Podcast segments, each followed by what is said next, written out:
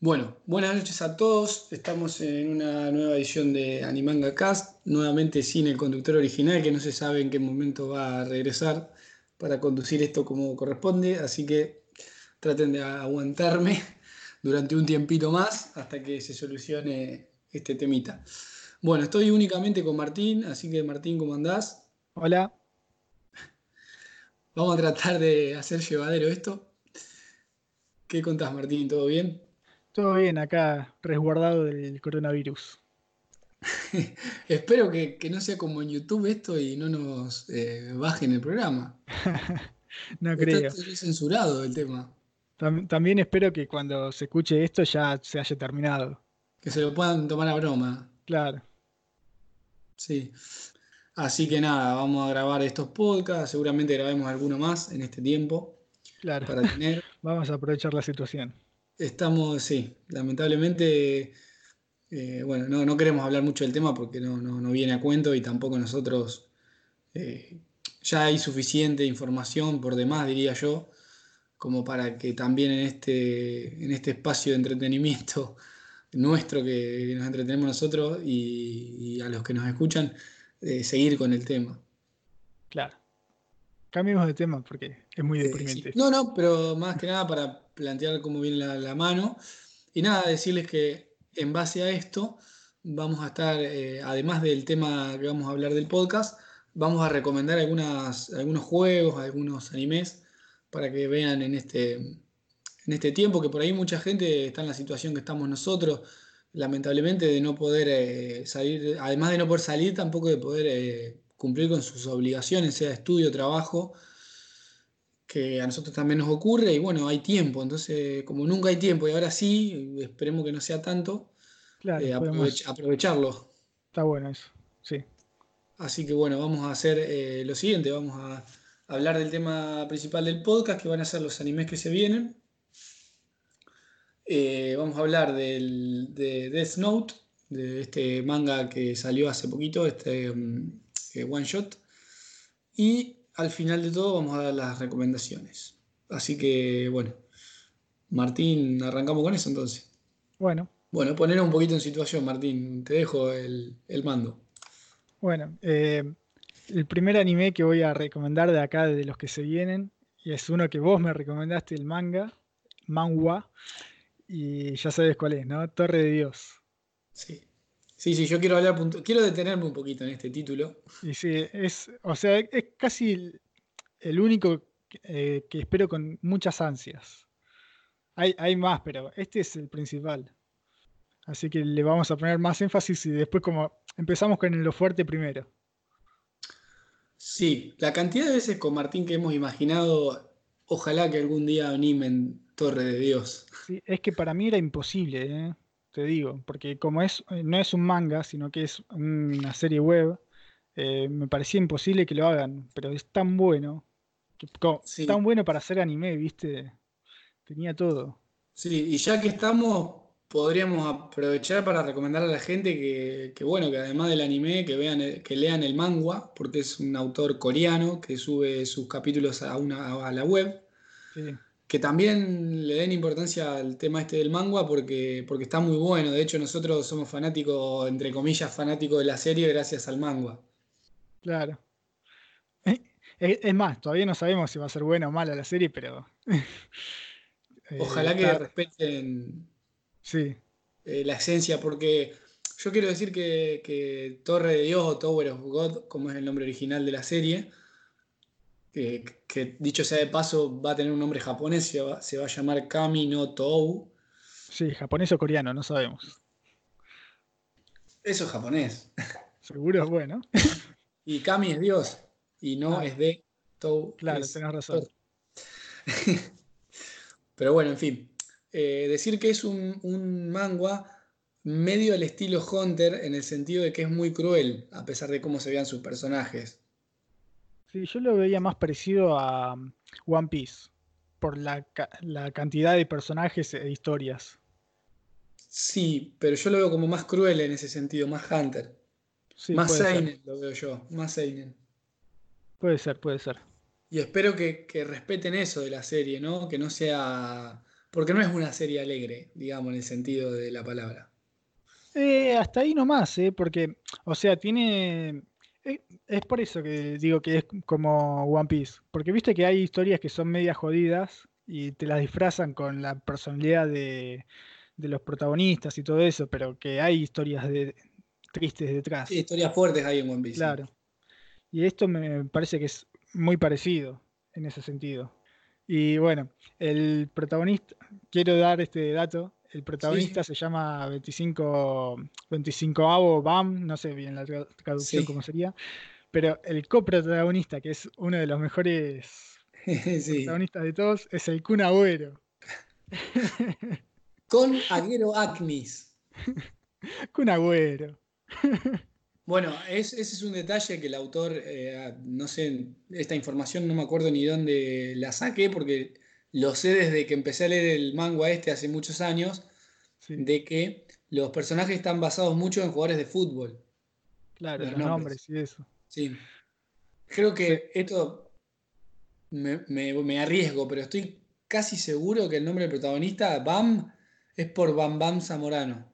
Ah, mira. un jugador chileno de fútbol.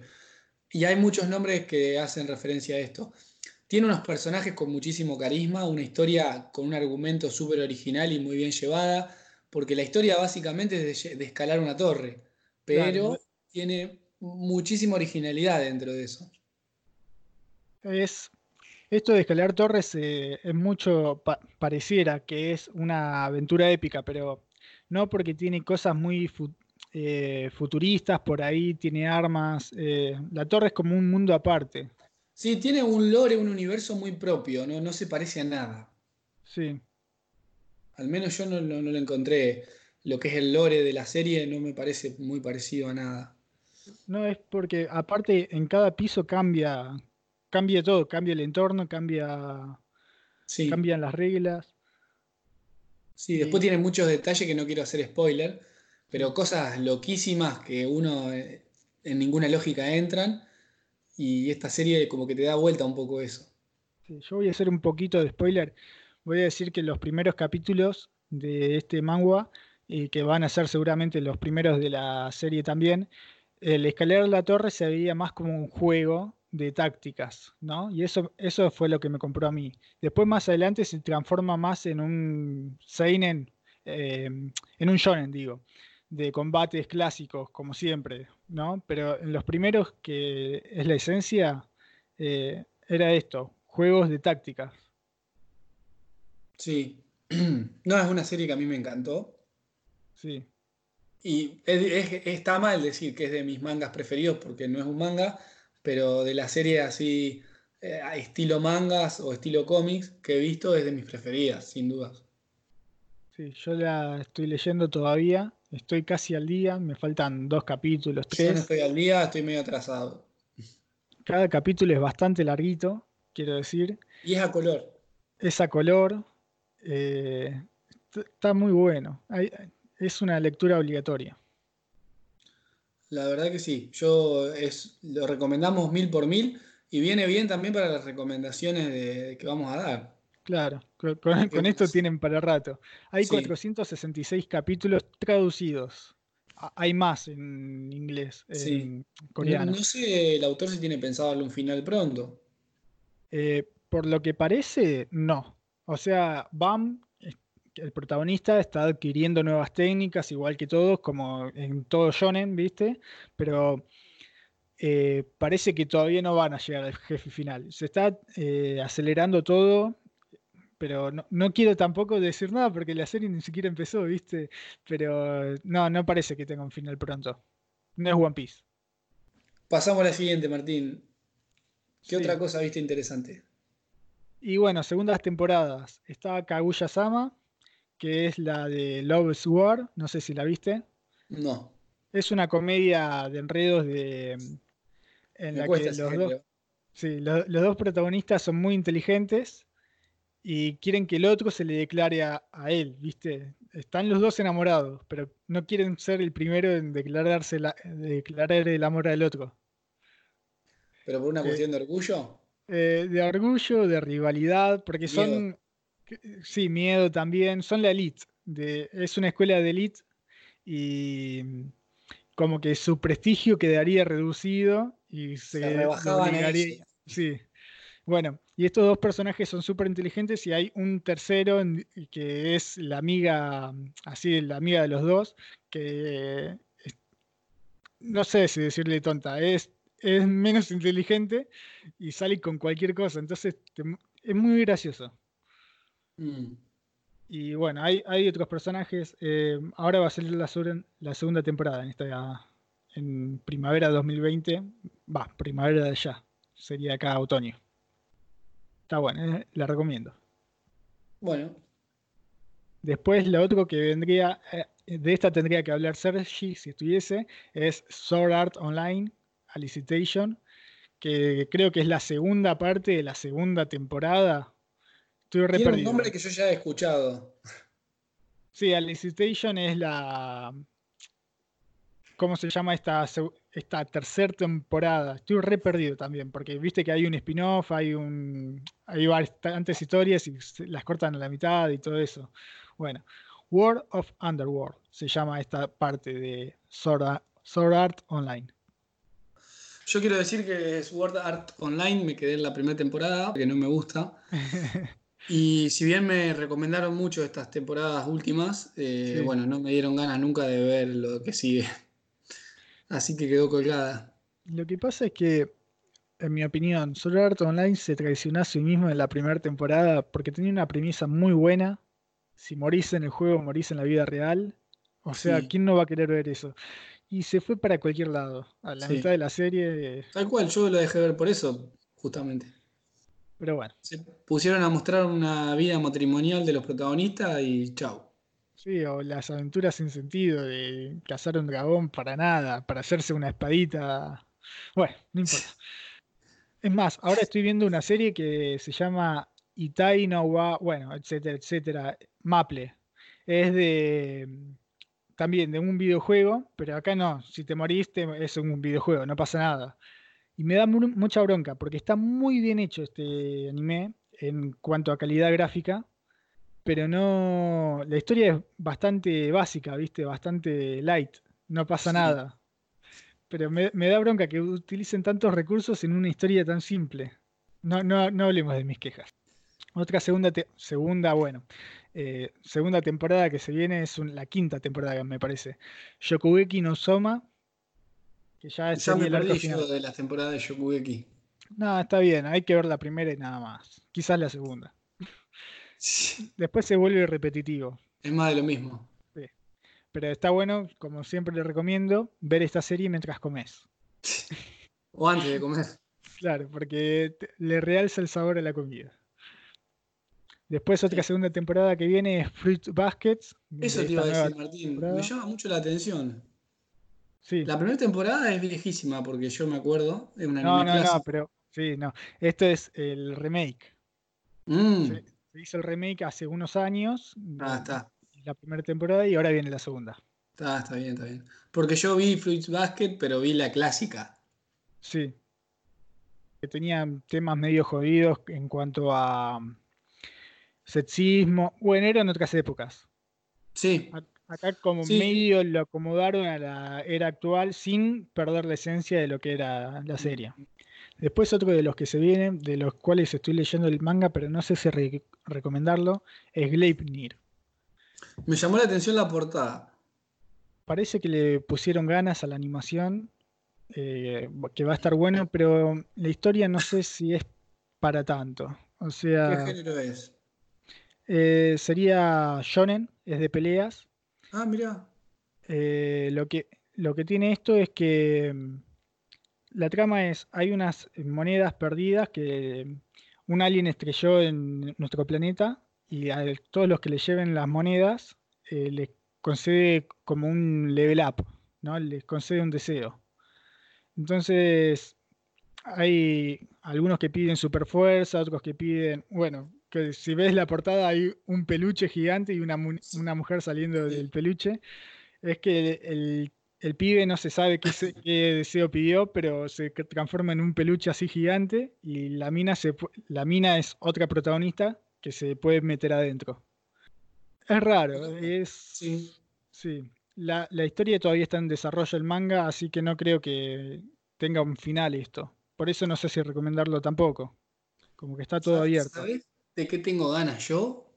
De ver un buen cyberpunk, que hace mucho que no sale una buena serie cyberpunk. ¿Lo decís por la siguiente? ¿Cuál? ¿Cuál es la siguiente? BNA, del estudio Trigger. ¿Es un cyberpunk? No sé si es Cyberpunk. Era furros, pero no sé si están en una ciudad futurista o algo. Tiene pinta. Ah, mirá. E- Esta, esta sí, eh, BNA es una que voy a ver seguro. Tengo Porque ganas, porque viste que últimamente se va mucho por otros géneros y el cyberpunk está un poco. Va, está bien que el cyberpunk es un subgénero, pero como que no hay tantas series enfocadas así Claro. Vos cuando antes. decís Cyberpunk te referís al futuri- a los futuros medios distópicos, ¿no? Que están medio sucios, ¿no? Claro, tipo Sí. Blade Runner, ponele, Claro. Ahí te entendí. Sí, sí. ese estilo. Tengo ganas, tipo Ghost in the Shell. Claro. Y bueno, no, no Guns Life, que decís que le tenés ganas, eh, creo que va medio, va, va por ese lado. Es de un Mm. chabón que fue a la guerra y lo modificaron al cuerpo genet- eh, genéticamente, sí sería, y la cabeza es una- un revólver. Sí, eso, eso, eso. Mirá, después de ver Hitman, te digo que espero cualquier cosa. ¿Vos la viste a Hitman? No, pero sé de qué va, de- del chabón que comía metales, ¿no? Se comía metales, el tipo como. Es viejita, de la vieja escuela. Sí, sí, sí. Yo quiero aclarar también, porque Martín, pobre, a veces sufre. Martín está muy al tanto generalmente de lo actual o semiactual, digamos, lo que ronda lo actual. Y yo por ahí le salgo con series muy, muy viejas, porque a mí me gusta ver anime clásico. Y ahí me tengo que poner yo también a verlo para saber Sí. de qué me está hablando. Sí, sí, sí. Pero bueno, porque no, yo veo que ahora no hay tanta gente que le guste el anime clásico. Me siento un poco sapo de otro pozo en- con eso. No, pero hay, hay cosas muy buenas. Eh, la que me habías recomendado, Saikyo no Fafner, me, me terminó gustando. Está buena, sí. Sí, es una buena serie. También me gustó mucho porque le veía muchos paralelismos con Evangelion. Sí, es que es decía, eso. Sí, decía, ah, mira, esto es muy parecido, esto es muy parecido. Ahí en ese tipo de series se ve la influencia que tuvo Evangelion. Claro. La historia de después nada que ver, ¿viste? Pero es como que le vas eh, enganchando el hilo. Y no es nada que ver más o menos. Sí, sí, por- porque tranquilamente podría ser eh, lo que pasó eh, durante la instrumentalización humana, ¿viste? Podría ser Sí. una secuela encubierta. Sí, Bueno, sí. y otra viejita no sepan lo que hablamos, Saukyo no Fafner es una serie mecha que toma muchas cosas de Evangelion, pero estamos hablando puntualmente de la primera serie de Saukyo no Fafner. Claro. No Otra serie la- viejita que vi hace poquito, eh, que terminé hace poco porque es larguísima, es iShield 21, la de fútbol americano. Ah, yo leí el manga. Tengo muchas ganas de ver el manga, de leer el manga Sí, porque me enteré que está dibujado por el mismo de One Punch Man, Ah, eso no sabía. Yusuke Murata. El manga aparte tiene un final. Sí, aparte. Sí, y una cosa que me molestaba mucho era las escenas repetidas. Yo ahí- Sí. ahí tenía que adelantar un poquito Sí, porque sí. no. Pero sí, me, me quedé con muchas ganas. Y bueno, y el escritor es el mismo de Doctor Stone, el Ah, mira. escritor de iShield. Así que eso, o sea, me de- después de terminar la serie, como que me quedé más enganchado todavía. Sí. Iruma es un capo, el protagonista, el diablo. Sí, no, no es el protagonista, pero Para mí sí es el protagonista. Bu- Bueno, bueno, Ce- es Cena. de los me- Cena es el fuera de broma, es de los mejores secundarios que hay en el anime. Sí. E- Es, Para igual al de One Outs, Es parecido, solo que juega fútbol americano. pero hace las cosas de, de malas formas. Sí, a mí también me gustaba ese personaje. Muchos personajes me gustaron de esa serie. Sí, Corita también, un capo, el gordito. Ah, sí. Vos sabés que lo leí hace mucho el manga de Eiji Shade. Ya ni me acuerdo en qué año fue, pero hace rato. Y es que es viejito. Por eso Sí, hace rato ahora que Sí, sí, que no, no se ve, yo trato de ver así cosas viejas también. Nada, es según el gusto de cada persona. También yo creo que hay muchos, muchas series viejas que con una animación actual como que le, daría más valor, porque por ahí ya la, animación vieja es como que la gente ya la ve cuesta un poco, cuesta un poco ver, sí, sí. Porque esa misma Saki Ono Fafner con una animación actual, la gente la tendría mucho más en cuenta. Claro. Yo todavía no vi las películas para ver qué tal están, porque viste que hay veces que con solo ver la película ya está. Como... Cuando son películas recopilatorias. Claro, eso. A eso me refiero. Tipo Berserk, por ejemplo. Claro. Igual mm. Berserk está lindo también ver la, serie. La serie clásica de Berserk es muy buena, tiene muy buena animación. Sí. Aparte que eh, recopila lo, mejor de la historia para mí, que es la, la dorada. Es buenísima esa parte. Sí, sí. Como que para mí, nos estamos yendo mucho de tema. No importa, no importa. Para, para mí que Berserk estaba ideado todo, lo de la edad dorada, todo. Porque el, cada cosa la hace al milímetro, ¿viste? Está todo bien pausado, bien pensado, es redondo. Y como que, buenísimos. Sí, y cuando termina la edad dorada es como, para mí, en mi opinión, como que ya no sabe el rumbo que está tomando, que está yendo por un lado, ¿viste? La edad oscura, ahora es la edad mágica, pero como que va, va, va tanteando a ver qué onda. ¿Viste que metió sirenas inclusive ahora? Sí, estamos hablando del manga. Del manga, sí. Eh, como que por ahí ya sabe cómo va a terminarlo, pero que no sabe el camino bien.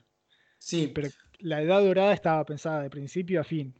Sí, yo te reconozco varias cosas, que hay series que a mí me gustan mucho y me cuesta ser objetivo en el sentido de decir, bueno, esto por ahí las idealizo y ya me gusta cualquier cosa casi, ¿viste? Es como, yo sé que Berserk, las animaciones que hay ahora nuevas de Berserk, no están bien hechas.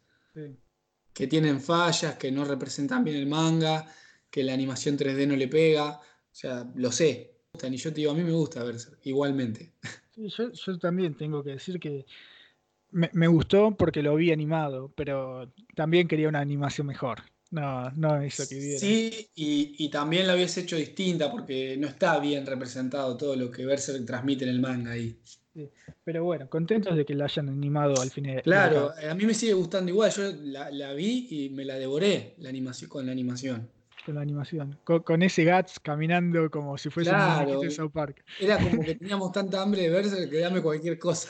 Sí, sí, sí. Aparte que esas cosas, por lo general, se terminan corrigiendo en los Blu-rays, ¿viste? Sí cuando las hacen apuradas. Acá no es el caso, pero muchas veces cuando uno ve una animación mala tiene que saber que si espera un poco más eh, y lo vuelve a ver, esos detalles los arreglan muchas veces. Pero bueno, volviendo al tema. Eh, acá veo también Strike the Blood, la cuarta temporada, que yo me quedé en la primera, vi la primera nada más. No sé cómo serán las demás. Strike the Blood. ¿No es Echi eso? No, es de vampiros. Ah, mira, yo, lo tenía como una serie hecha, viste, así del montón. Es que no sé después qué rumbo habrá tomado. Yo vi la primera temporada y la verdad que me gustó bastante. Claro, encima esta portada no, no me dice otra cosa. Hay una chica con una lanza en una posición medio. La temporada 1 me gustó, no es una cosa, una maravilla, no es, lejos está de serlo, pero me había gustado. La vi también hace, la la habré visto en 2014, una cosa así, si no me equivoco. Ah, tiene sus años ya. No sé de qué año es la primera temporada, es una cuestión de fijarse, pero. Eh, es una serie de vampiros, de acción. Quiero decir que las series de vampiros a mí me llaman bastante la atención. Ah, yo todo lo contrario.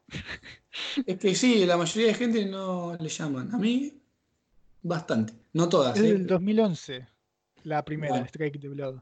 Bueno, entonces sí, tranquilamente la debo haber visto en 2014, a la primera temporada. Mira, tiene ya su recorrido. Sí, sí, sí. Eh, otra segunda temporada que empieza ahora es Honsuki no Hekokoushi. Bueno, la de la chiquita esta que les comenté, que es un Isekai, de una chica que quiere leer libros, pero está en la edad media y no hay libros, casi. Eh, encima es media pobre y se las tiene que rebuscar para crear sus libros y después venderlos y todo el trámite. Sí. Está, está muy buena, esa, esa la recomiendo 100%. De esa no opino porque la verdad que no tengo ni idea. Y después hay una acá que no sé de qué va, te pregunto Martín si sabes. Fugo Keishi, Balance Unlimited. No, ni idea. Bueno, esa también sale, no tenemos ni idea. Si alguien sabe, que nos deje en los comentarios de qué va. Y si es prometedora o no. Tiene pinta de buena animación, solo por la portada. Por eso pregunté.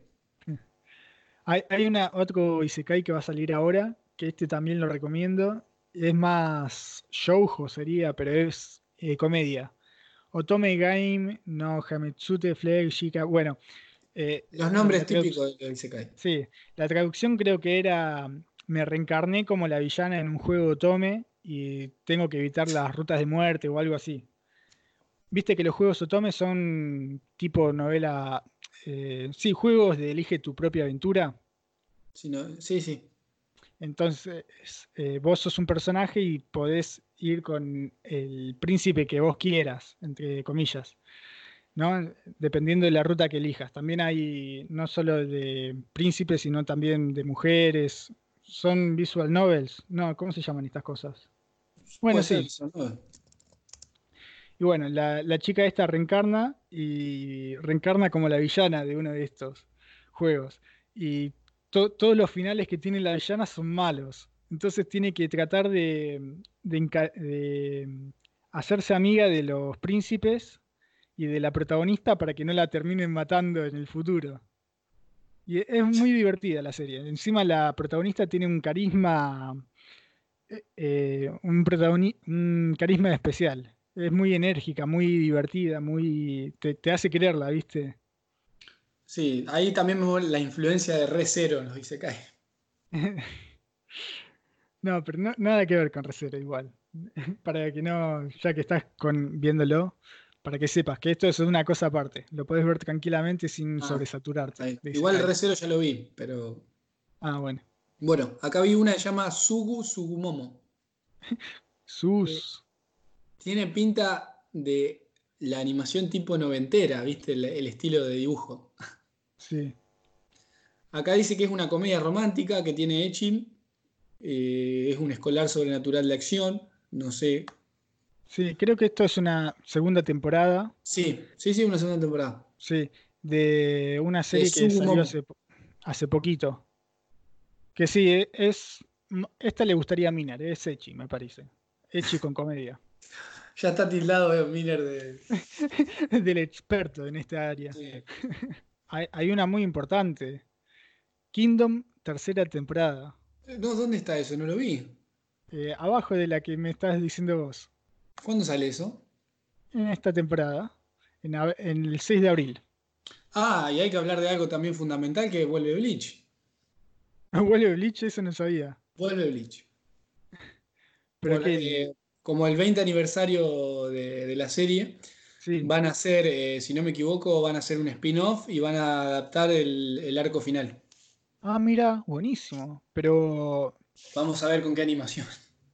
Sí, hay que ver también la duración, porque lo pueden hacer súper rápido, o sea, ir de directo a lo que importa, o la pueden hacer eh, larguísima la serie.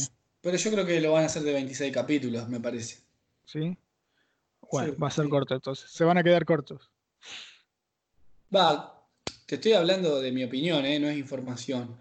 yo creo que va a una temporada de 26 por ahí no, no, adaptan todo, por ahí adaptan solo una parte, no sé.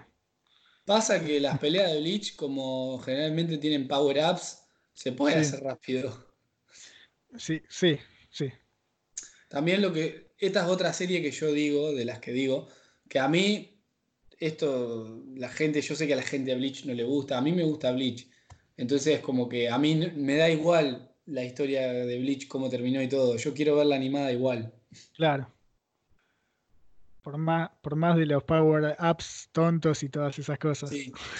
No es de mis series preferidas, pero a mí me gusta Bleach. Eh, a mí tengo un gusto personal por Bleach por, muchos motivos. Y cuando algún día hagamos un podcast de Bleach lo contaré. Y de hecho tengo el manga completo en, en, mi casa. Físico. Físico. Físico que son setenta y pico de tomo. Entonces yo decía, quiero verla animada, no me importa. O sea, no me importa que el final haya sido una mierda y que tenga crítica, yo la quiero ver animada igual. Así que la voy a disfrutar muchísimo, por más que sea mala. Te entiendo, sí, sí. Está bien. Es como yo con Fairy Tail. Mm. A mí Fairy Tail tampoco me llama demasiado. Quiero decir que todavía no la. Ah, ya que estamos, te cuento que Fairy Tail mm, vi la primera temporada y me queda por ver la segunda y la tercera, que la voy a ver en breve. Igual yo te recomiendo que leas el manga más que. Porque tiene esto de los shonens que cuando van a hacer un ataque empiezan a y se quedan media hora. No, es de, los estudios de animación eso. Sí, o, te reciclan escenas. Por eso, yo, si se pueden leer el manga, prefiero que se lean el manga. Sí. Eh, cerramos con Kingdom. Yo tengo muchas ganas de verla. No, yo también. Es otra serie que nos gusta mucho, Martín Kingdom. Sí, aparte, parece que mejoraron un poco la animación. ¿Qué animación va a tener? ¿Va a seguir del mismo estilo? No sé nada. Yo quisiera que siga el mismo estilo ahora, que no la pasen a un 2D clásico ahora. ¿Decís? No, o sea, el póster parece que como que mejoraron un poco. ¿Sabés qué animación le quedaría bien igualmente? ¿Cuál? Una animación tipo Vinland Saga le quedaría bien. Sí, sí, sí. De ese estilo con medio con creo que tiene bordes gruesos, ¿no? Sí. Algo así por ahí le quedaría bien.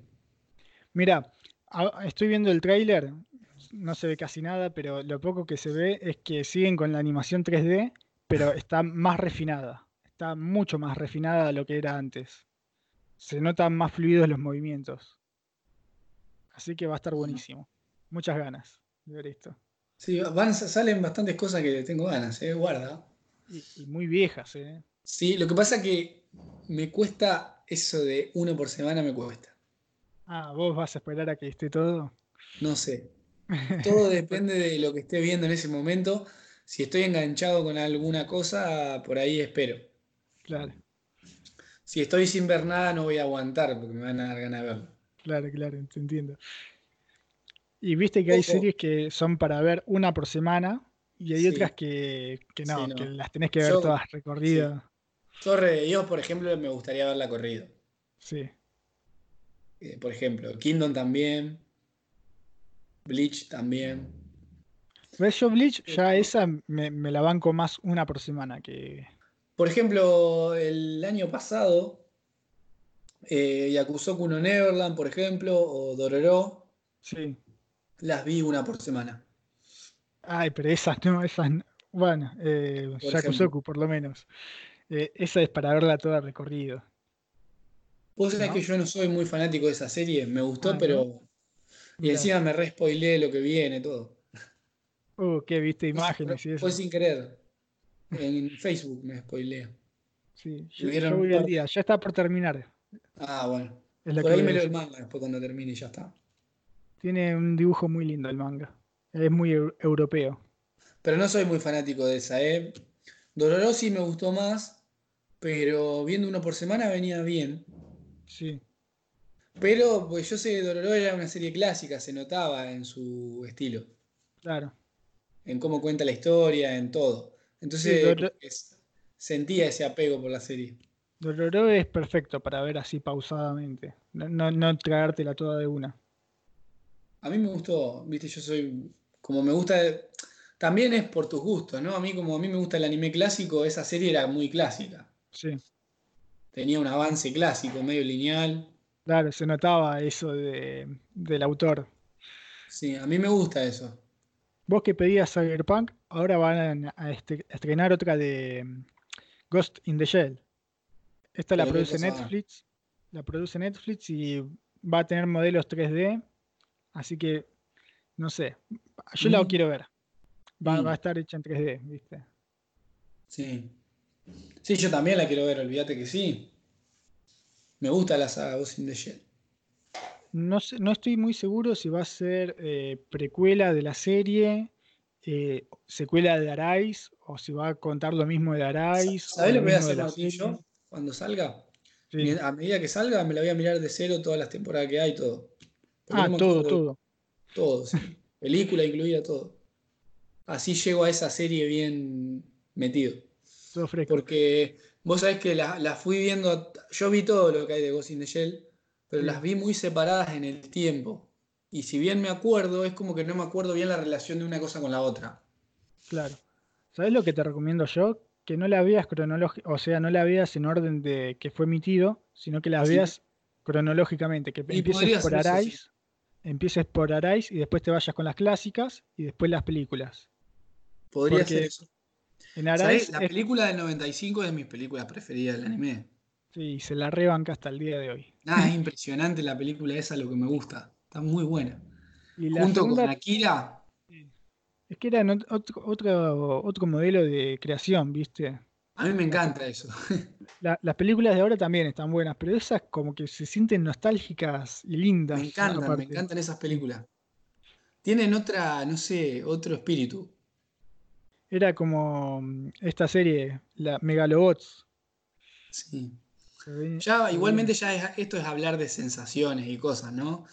Porque es muy subjetivo todo. Pero a mí, no sé, me transmite esas películas así noventeras, o bueno, en el caso de, Akira del 89, con ese estilo gráfico, no sé si gráfico no, de estilo de animación, no sé, era como que me transmite otra cosa, ¿viste? No sé. Sí. Como que me da más serie, no, no, es, no es correcto, pero es como que me transmite más, como que los personajes son más serios, más, más enteros. Sí, tienen otras otra forma de, verse, de expresarse. Sí, otra, transmiten otra cosa, exactamente. Eso mismo. bueno, hablando de películas, se viene la, última, espero yo, de Evangelion. espero, o sea, que, cierren ya el arco. La 3.0. No estoy más las películas, Martín. 1.0. Yo sí, y como que cambian la historia a partir del segundo impacto. Y ya eh, la película 2 y 3 son todas cosas nuevas sobre todo la 3. Que por cierto, aprovecho para decir, si alguno está escuchando este podcast, que tenemos en podcast anteriores, no me acuerdo qué número, eh, un podcast dedicado exclusivamente a Evangelion, precisamente con Martín, y explicamos un poco la serie. Si alguno está interesado, puede, puede ir a escuchar ese. Sí. Otra película que se viene es la de Violet Evergarden. Hay que ver qué tal. No, no me interesa. ¿No te interesa directamente? No. Yo como ya, me vi la serie... Ya me quedé con el anime, yo. A mí el anime me gustó. Sí, por eso. Si te gustó, ¿por qué no la vas a ver? Porque ya está. Pero no tiene pinta de ser recopilatoria ni nada. Parece que es una historia aparte. ¿Eh? ¿Continuista? Sí. Tiene mm. pinta, no sé. Supongo que va a salir este año la película de, de Kimetsu no Yaiba. Ojalá, pero no en esta temporada. Claro. Esa la estoy esperando como. Esa sí, nos dejó remanija a todos. Sí. Yo, yo, que ya me leí el manga, tengo unas ganas también de ver lo que va a pasar ahora, animado. Y esta es otra serie. Eh, Kimetsu es otra serie que parece que se está por terminar. No sé si la van a terminar, pero parece. Mira, si está vendiendo mucho no lo van a dejar el, creador terminar. Vos decís. Y pero estas historias es mejor si son compactas y se cierran. Sí, es mejor, pero eh, cuando las cosas venden. Ahí tenés razón. Ya le ha pasado muchas series. Bueno, y lo último que voy a recomendar de lo que se, de las películas que se vienen son dos que es para los que hayan visto las series. Una es la de Given, que es una así de musical de un, un chico, de dos chicos, va, es un boy love, se dice, bueno, como que se dan cuenta que son gays y empiezan a salir y tienen una banda, está muy linda, es muy conmovedora. Y hay otra de Princess Principal, que es de una de espías, eh, lolis espías, que esa es de unas temporadas viejas ya, de hace dos, tres temporadas, que me vi la serie, estaba copada y ahora va a salir una película. Y después ya no tengo más nada para recomendar. Yo creo que creo que mencionamos bastantes cosas. No sé si hay mucho, mucho más. Sí, o sea, de las cosas que a nosotros nos interesan, mencionamos, o que conocemos por lo menos. Perfecto. Si alguno nos quiere recomendar a nosotros otra de las cosas que salen, que no dude en comentar.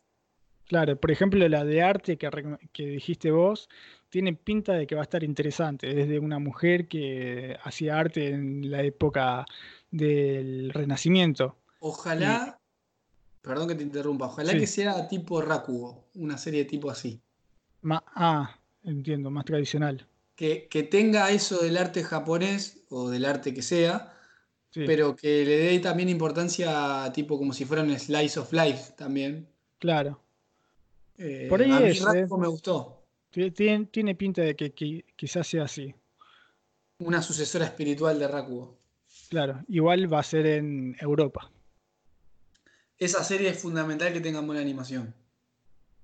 Sí, eh, tiene, lindos dibujos, el diseño de personajes es conocido. Ahora pasamos al segundo tema. Dale. Ahora vamos a pasar al segundo tema de este podcast. Vamos a hablar un poquito del one shot que salió este año de Death Note, eh, que fue escrito y dibujado por los autores originales de la serie. Así es. bueno, eh, Martín. Antes, antes de hablar de este one shot, que se llama Una historia moderna. No sé cómo se llama en inglés, en japonés, pero bueno, antes de esto, eh, viste que había un one shot en el medio entre el manga y este. ¿Lo leíste? Yo no. Ah, yo lo leí por error, porque me dijiste leer el one shot y me leí ese. es, es la historia tres años después de que termine el manga y que hablan que también había otro nuevo Akira que estaba matando personas y le piden a N que, lo investigue, ¿no? Y bueno, y te cuentan un poquito de cómo quedó el mundo después de, lo sucedido con Akira y lo que estaba haciendo este nuevo, claro, lo que estaba haciendo este nuevo Akira era matar personas viejas que ya no querían vivir, como que los ayudaba a suicidarse. Y la historia no, es mucho, es cuenta así más o menos por arriba lo que pasó, cómo están ahora, eh, que hay un... No es Ryuk el Shinigami que llevó la Death Note al, a nuestro mundo, sino que ahora es otro Shinigami. Sí, tiene sentido porque en este one shot cuando termina... exactamente, a eso iba. Que cuando termina, ese coso le da a Ryuk ese libro y ahí empieza la otra. Por eso, quería comentar nada más que está interrelacionado. Como que hay una continuidad. Genial. Bueno, eh, este one shot que salió ahora este año tiene 87 páginas, eh, las cuales tiene una historia bastante original y tiene cosas que a mí me gustaron bastante. Obviamente tampoco se puede hacer una crítica tan, eh, digamos, rigurosa por, por una cuestión de lo corto que es. Sí, tiene cosas muy buenas y hay algunas cosas que me chirriaron un poquito, que bueno, ya vamos a discutir. Bueno. Pero empecemos por los detalles técnicos. El dibujo está genial. Está muy bueno, sí, sí. sí. Todo muy clarito se ve. Sí.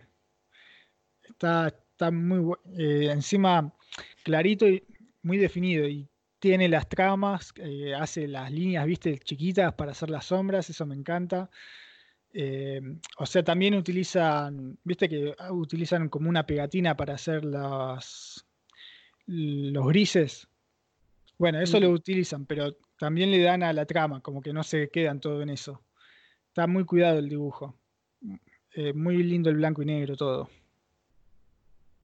Sí, a mí me gustó bastante el dibujo, muy fiel al estilo clásico de Death Note. y se ve moderno aparte. Se ve moderno, sí. Bueno, después, respecto a la serie original, algunos personajes se ven, han quedado.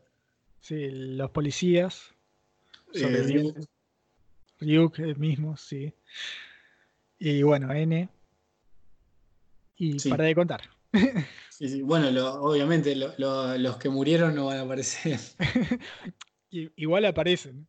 Te, ponen así un flashback chiquito y ah, listo. Bueno, sí. Sí. Bueno, y nada, este one shot eh, te muestra la historia de un, chico que no era inteligente como el Kira anterior, pero sí era muy bueno para los acertijos y para planificar, digamos. Sí, antes que sigamos, esto tiene spoilers. Si no leyeron el manga, léenlo. Va a tener spoiler porque es muy cortito, si no, no tenemos de qué hablar. Claro, por eso. Paren acá, lean y vuelvan. Ahora sí, es muy inteligente, no tanto como Akira. No tanto como Kira. Eh, en el sentido de, de, ser inteligente de manera práctica, digamos. Este personaje nuevo es, tiene un coeficiente intelectual alto pero eh, realmente es bueno con los acertijos y ese tipo de cosas, no tanto para la vida. Es una inteligencia diferente, porque viste que no, no es la misma inteligencia. Por ejemplo, Riquelme, jugador de Boca. Justo Riquelme venimos a nombrar. Bueno, no, no, parece que tiene todas las luces cuando habla y todo eso, pero es un genio. Dentro de la cancha era un genio. Vos que sos de River, no lo podés negar. o el burrito no, No, lo que vos te referís es que, que hay inteligencias que están muy enfocadas a una cosa. Claro, hay diferentes inteligencias. Y este pibe, lo que tiene, este nuevo Akira, lo que tiene es una inteligencia muy buena para resolver puzzles. Acertijos, como decís vos, eh, adivinanzas, todo esto. Todo esto que te mide el coeficiente intelectual, por eso le daba muy alto. Claro. El protagonista eh, se llama Minoru Tanaka, pero acá lo vamos a conocer más como Akira, en vez de Kira, Akira. Sí, que también hace referencia a cómo el mundo eh, tomó, eh, cómo fue el impacto del, Kira, del primer Kira, digamos. Claro, ya es un símbolo. Ya es, un, es parte de la historia de Japón. Sí. Y bueno, por ese motivo también se le pone Akira como el nombre. Exacto. Y también el A adelante es por cómo se manejaba este nuevo Kira, que no tenía nada que ver con el Kira anterior. Claro.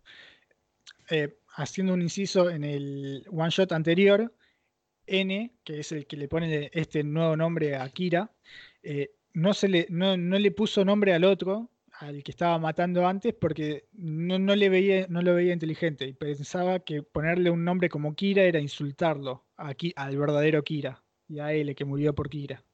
Entonces, como que lo, odiaba. Pero bueno, volvamos a este manga. Sí. Sí, en este caso, ni bien vio las acciones que había tomado Akira con el cuaderno, eh, N se dio cuenta que realmente era inteligente enseguida. Claro, que, no era como el anterior. Era como, el primero. Sí. Bueno, entonces este, este chico, al, al recibir el cuaderno de Ryu, como siempre, Va, como siempre no, porque el anterior no, pero como en el primer Death Note, eh, se encuentra un poco indeciso, digamos, de no saber cómo manejarse ante tal porque situación, pero sí sabía... empieza la historia, bueno, con Ryuko recibiendo el libro y como que parece que va enseguida a dárselo a este nuevo chico, ¿no? Pero lo que pasa es que en realidad esto es como... Es el presente, pero lo, no es cuando se lo da realmente, se lo había dado en el pasado. Eso es medio confuso al principio de la historia. Sí, es que en realidad el, mismo que recibió el cuaderno le pide que venga dentro de tres años. Dentro de tres años, por esto que dice, y esto me pareció muy inteligente, de que ahora toda la ciudad, la ciudad está grabada, todos los movimientos, ¿viste? Entonces eh, no puede tener una conversación con Ryuk en medio de la plaza si es que alguien más lo va a ver. Entonces por eso le pidió que aparezca desde el piso. Me pareció súper inteligente eso. Sí, le preguntó si podía primero. Claro, claro.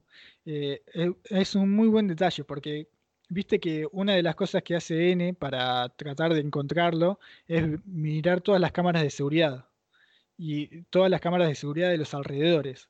Pero ¿quién se va a poner a fijarse de, tres años atrás? ¿Viste? Como que no te da el tiempo para ver, ver por todos lados si ha aparecido. Entonces eso me pareció una muestra muy grande de brillantez por parte, por parte del personaje, pero por parte de los escritores de la, del manga.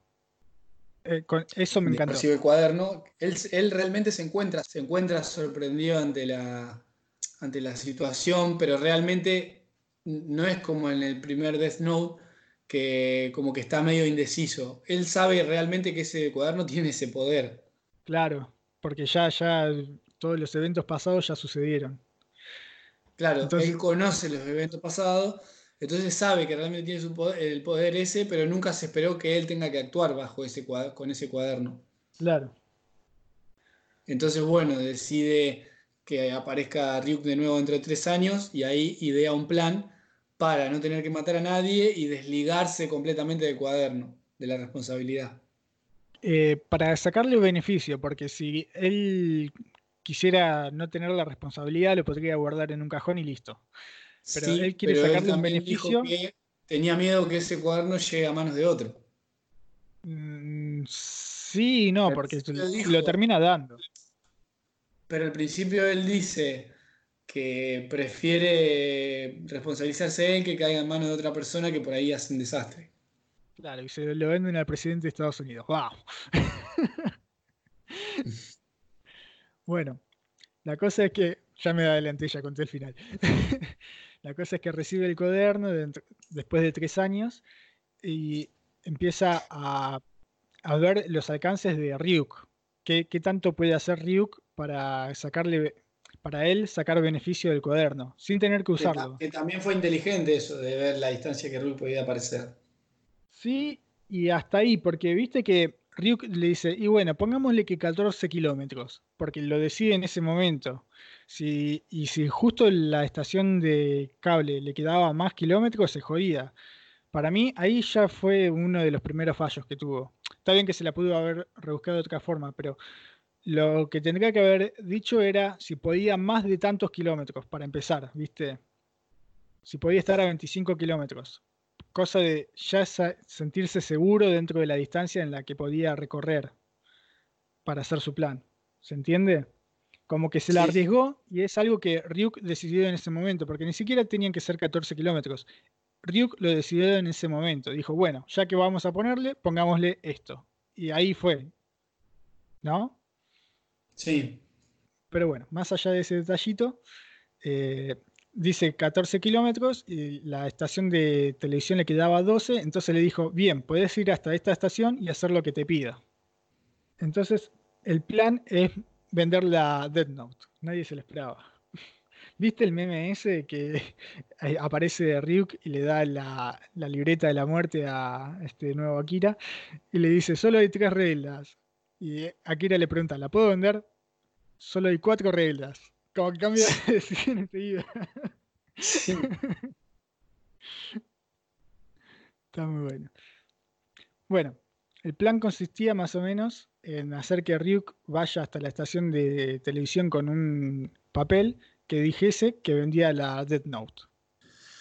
Sí, entonces lo puso, puso el cartel Ryuk, lo cual nadie lo podía ver. Y, mm, subastó la Death Note. obviamente ese mensaje lo iban a ver millonarios. Porque eh, se, empezó, viste, a difundir, eh, primero como que no se lo creían, pero de a poco se fue haciendo la bola de que iba de verdad y las personas, de pasar de personas que lo hacían por joder a personas que iban en serio, pasaron después agrupaciones que iban en serio, que querían el libro hasta que escaló, escaló y terminó siendo que dijo que las naciones que querían el libro que lo dijesen eh, en público.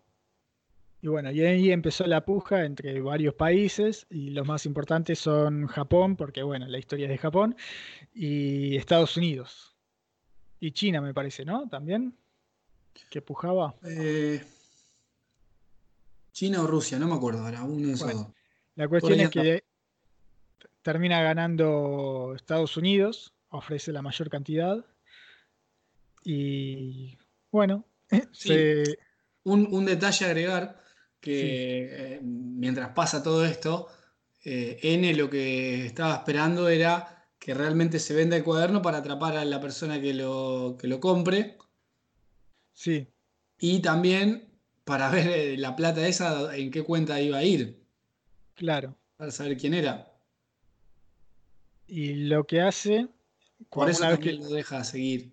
Claro. Una vez que se efectúa la compra, eh, lo que hace es, en vez de cobrarla toda, la distribuye entre todas las personas que tengan cuenta en un banco, en partes iguales. ¿No? Que fue muy inteligente también en eso. Sí y no. Eh, esta parte me Pero si, si, se quedaba todo él. No, no, pero esta parte me chocó mucho porque si todo el mundo tuviese un millón de dólares, ¿a cuánto pensás que va a salir las manzanas, las papas al día siguiente? A un millón de dólares, es así. No, tener mucha plata no te hace millonario. Em, yo, no te sé decir. Eh, Sí, eh, por ahí países con menos inflación como es Japón, que tiene deflaciones inclusive, eh, no, no, saben lo que es tener tantos ceros detrás de los números. Pero acá que se llegaron a hiperinflaciones, eh, era muy fácil ser, millonario. Pensá que un millón de pesos era un peso actual, más o menos. ¿Entendés? Si, si le das plata a todo el mundo, eh, la inflación, bueno, eh, estoy hablando de hipótesis desde el lado de la economía, que es lo que estudio, pero no, no, no sirve de nada darle plata a todo el mundo. Entiendo eso, entiendo lo que decís, pero a lo que veo es que si él hubiese cobrado todo, ya sabían quién era, además de eso, también ponete a pensar que, mm, que no era un millón nada más, era mucho más. No, sí, sí. Eh, claro, termina siendo creo que un millón para cada uno de esos miles y miles de clientes del banco. Sí, cubría la deuda que tenía Japón en ese momento. La plata. Eran billones. Sí, sí. Eh, ah, otra, otro dato así de color que decían que era el primer país con mayor deuda externa y eso es falso. ¿A que no adivinás cuál es el, país con mayor deuda externa del mundo? Yo no tengo ni idea, Martín, no te sabría ni, empezar a, pensar cuál puede ser. Te lo digo, Estados Unidos. ¿Sí? Sí, porque lo que hace en Estados Unidos es eh, emitir bonos y todo el mundo quiere los bonos de Estados Unidos porque tienen riesgo cero, porque se pagan en dólares, porque son los que emiten dólares. Entonces todo el mundo tiene bonos de Estados Unidos y es el mayor deudor del mundo. ¿Qué es lo que hace? ¿Financia gente? Eh, se financian, eh, financian el gobierno. su funcionalidad es así como acá em, emitimos los LEVAC, los todos los bonos de tesoro, todas las letras, ellos hacen lo mismo, pero su riesgo es cero, mientras que acá el riesgo país está por las nubes, porque eh, el piso de base es Estados Unidos. Después hay que sumarle todos los riesgos de default, de cese de pagos, de crisis y todo eso, y por eso se va tanto el, eh, el interés. Entiendo. Pero bueno, es un dato de color. Son el segundo país eh, Japón es el segundo país más endeudado del mundo, por lo menos a la época en que se estaba haciendo esto. También está reunido, o sea, imagínate esto, los países más desarrollados son los países que mayor deuda tienen. Eh, Reino Unido, China, Alemania, Francia, es increíble. Uno no lo puede creer, pero es así como funciona. Eh, piden deuda porque la pueden dan deuda porque la pueden pagar enseguida. El PBI es casi más alto que, lo que la deuda que contraen, por eso. No es el caso de Argentina. Entiendo, entiendo cómo viene la, cómo es. Sí. En cambio, no sabía, lo entiendo ahora que me lo decís, pero no, lo sabía. Argentina no puede utilizar más del 3% del PBI para pagar deuda. Por, por, eso es que se hacen tantas reestructuraciones. Y nuestra deuda no es con Estados Unidos, es con el Fondo Monetario. Nosotros somos el mayor deudor con el Fondo Monetario Internacional, pero la deuda externa mayor la tiene Estados Unidos. A mí me pareció re loco cuando lo estudié esto en la facultad. A ver si entendí esto más o menos. Que por ahí Argentina la deuda que tiene no es tan grande, pero no tiene con qué pagar tampoco. Exactamente. Y los otros por ahí tienen una deuda mayor, pero sí tienen con qué pagarla. Es así. Es así como lo decís. Para explicarlo así en criollo. Para decirlo fácil. Sí, porque yo en economía cero. Eh, siguiendo, eh, esto de que el dios supremo de los Shinigamis se haya enojado porque querían vender la libreta de la muerte. Para mí eso me pareció muy agarrado de los pelos. Sí, que para ellos el dinero no, es nada, no vale nada. Claro, o sea, en primer lugar tendría que estar enojado porque un mortal tendría la libreta, pero como que ya lo dejó pasar por las manzanas, decían, ¿viste? Pero que, que se encolerizó porque lo quería vender, porque no, no porque lo quería usar, porque lo quería vender. A mí, te digo, lo que no me gustó, más allá de que por él que se enoje por eso, lo que no me gustó fue que le, que le cambie las reglas ya una vez que pasaron las cosas. Claro, e, e, eso también, es como si ahora se implementase una ley y fuese retroactiva. E, es totalmente ilógico. Mm. Pero bueno, por eso, ese es otro de los detalles que me hacían ruido, ¿viste? Más allá de estos pequeños lunares, por ahí, sobre todo lo de la regla final para darle final a la historia. En líneas generales, a mí me gustó el one shot. Sí, a mí también me gustó.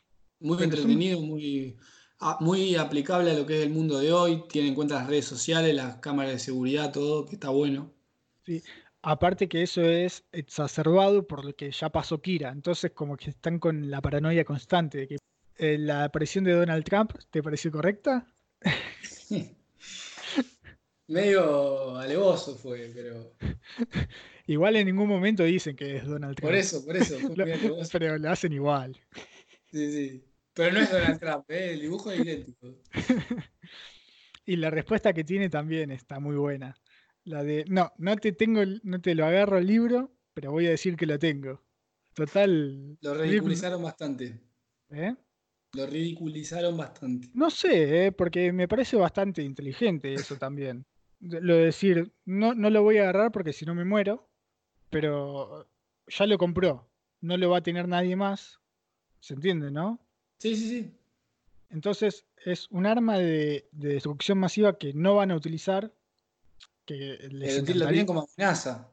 Claro, como, si fuese una bomba atómica, viste que todos los países, Rusia, bueno, Rusia y Estados Unidos tienen bombas atómicas, no las tiran, pero está ahí, Siempre está la amenaza.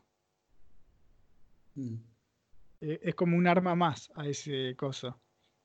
Se lo tienen o no lo tienen, ya es irrisorio. Ya se confirmó que la compra la hicieron. ¿viste? Entonces todos van a pensar.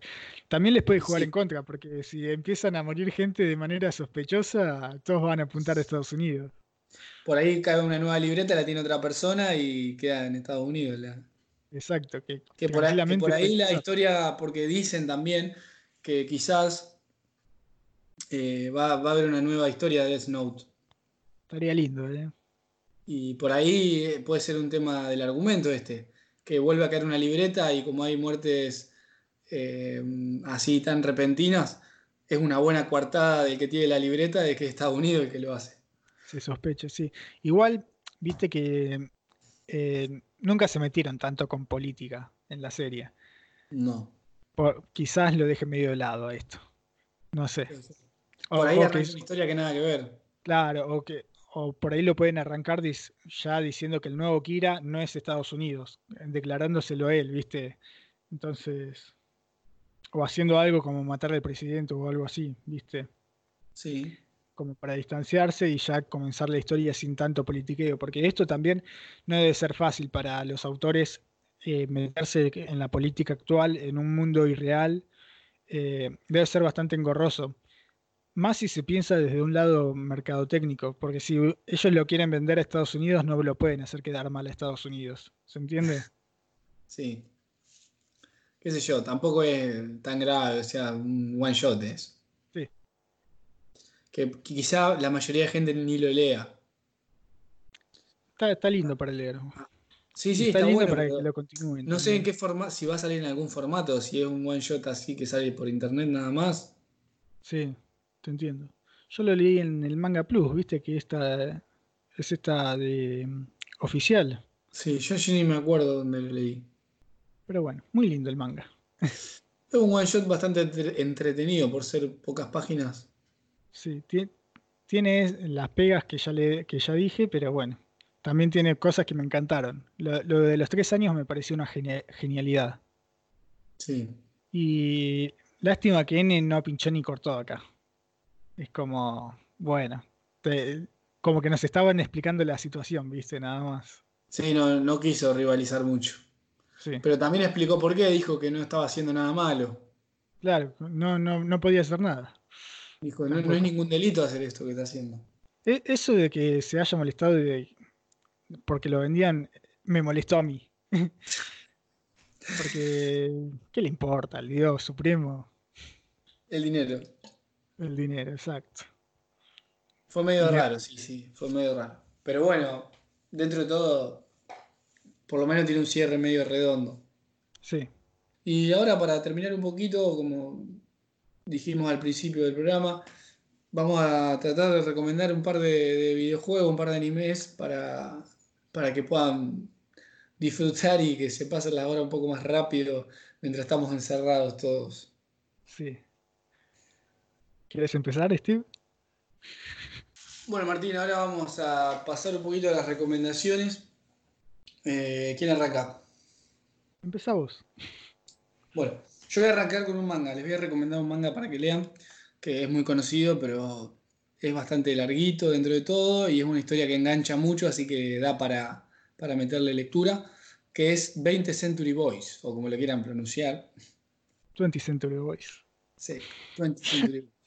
De Naoki Urasawa, de creador de Monster, que bueno, es un seinen tipo thriller eh, de este hombre y que no es, o sea, es popular dentro de la gente que lee manga, pero como no tiene adaptación al anime ni nada, por ahí a mucha gente se le pasa por alto y es un buen manga como para meterle, meterle ahí un par de horas. Sí, yo también eh, lo leí, está muy bueno, tanto ese como el que sigue, 21. Eh, sí. Para ver la historia completa tienen que leer 20 Century Boys y después 21 Century Boys. Que son bastantes capítulos, eh, aviso. Son como más de 250 seguro.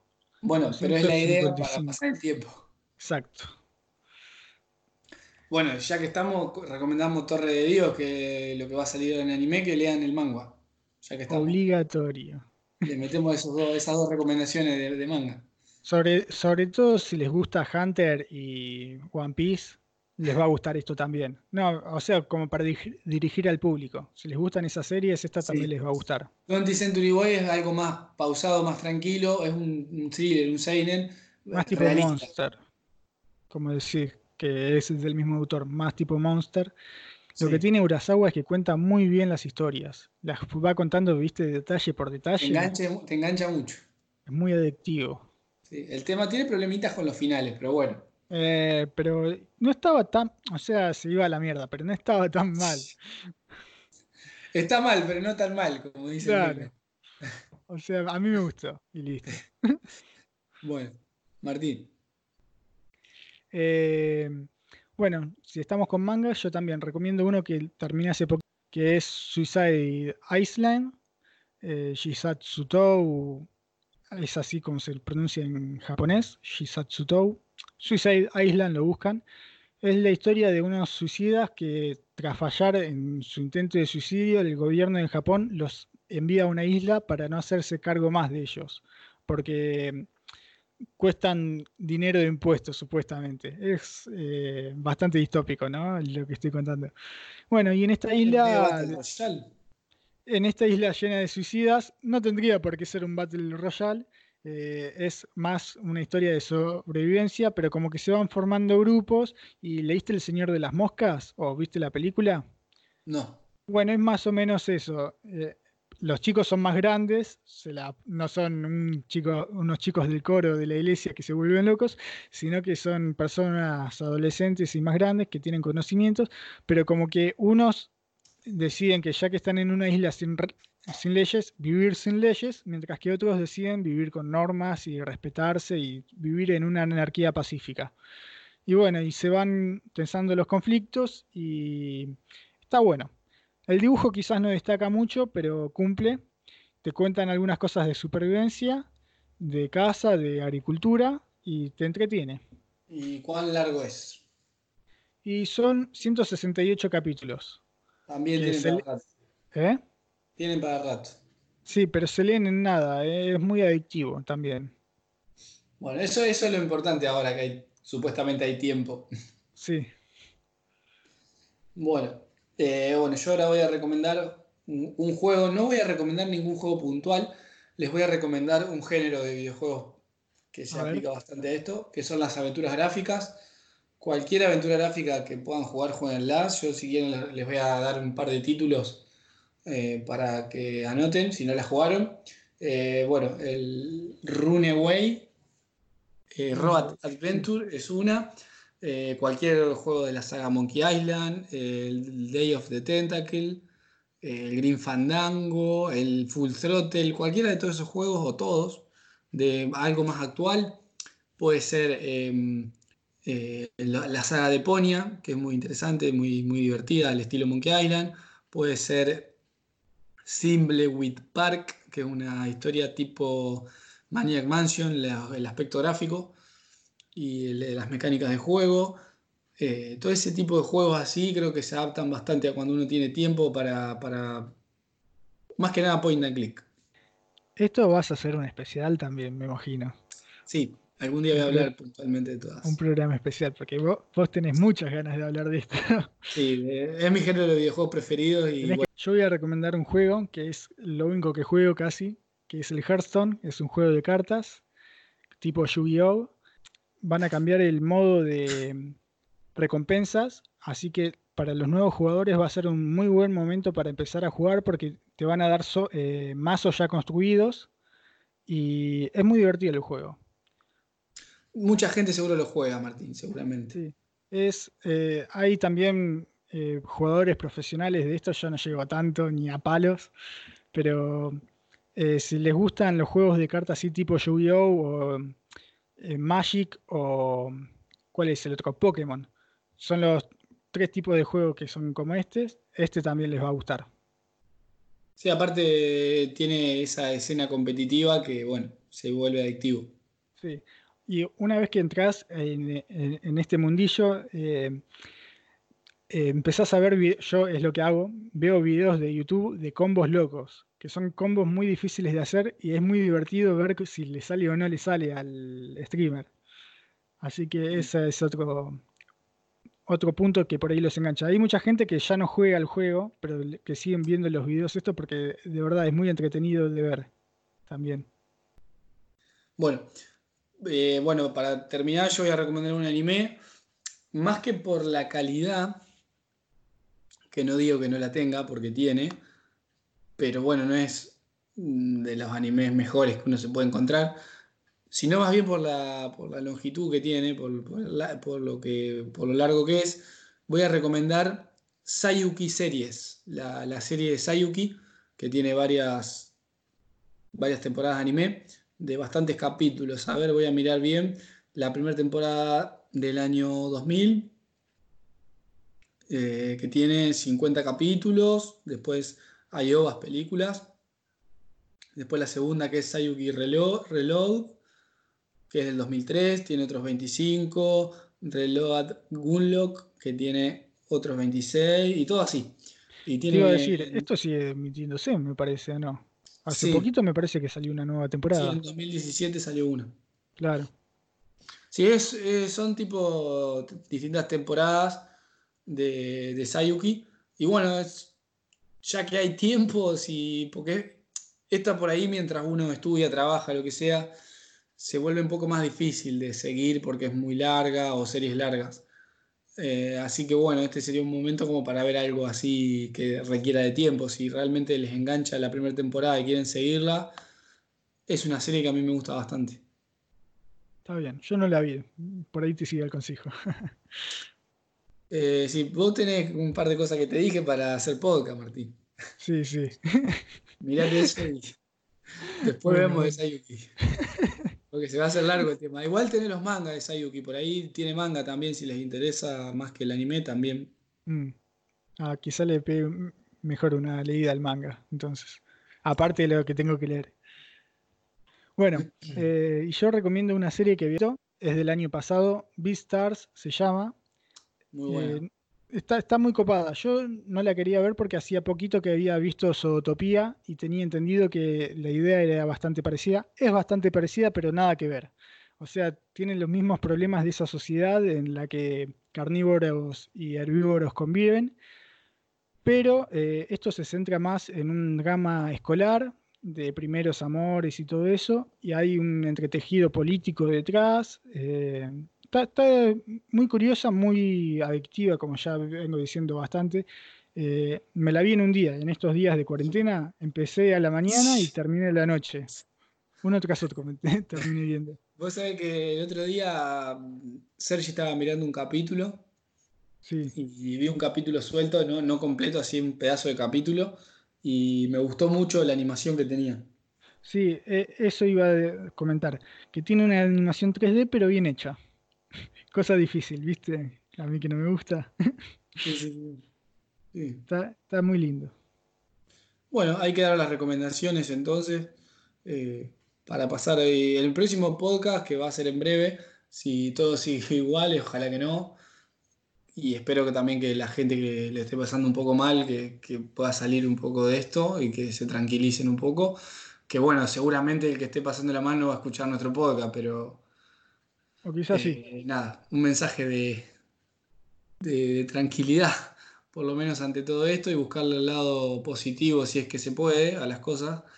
Y nada, aprovechar el tiempo que hay para, para estas cosas. Nosotros también estamos complicados. En el caso mío yo no estoy pudiendo trabajar se me va a complicar si todo sigue igual, pero bueno, hay que tratar de, de pasar el tiempo, de, aprovechar por lo menos que yo no tengo tanto, tanto tiempo, ahora sí lo tengo, voy a aprovechar, al menos para hacer estas cosas. Buscarnos una actividad para despejar la cabeza. Sí, sí. Sí, y nada, seguramente con lo que iba a decir que el próximo podcast, si seguimos así, seguramente dejemos otras recomendaciones seguramente no, ya, yo seguramente ya me haya visto otra serie entera de maratón. Sí, seguro. Así que bueno. Muy bien, adiós. Hasta luego.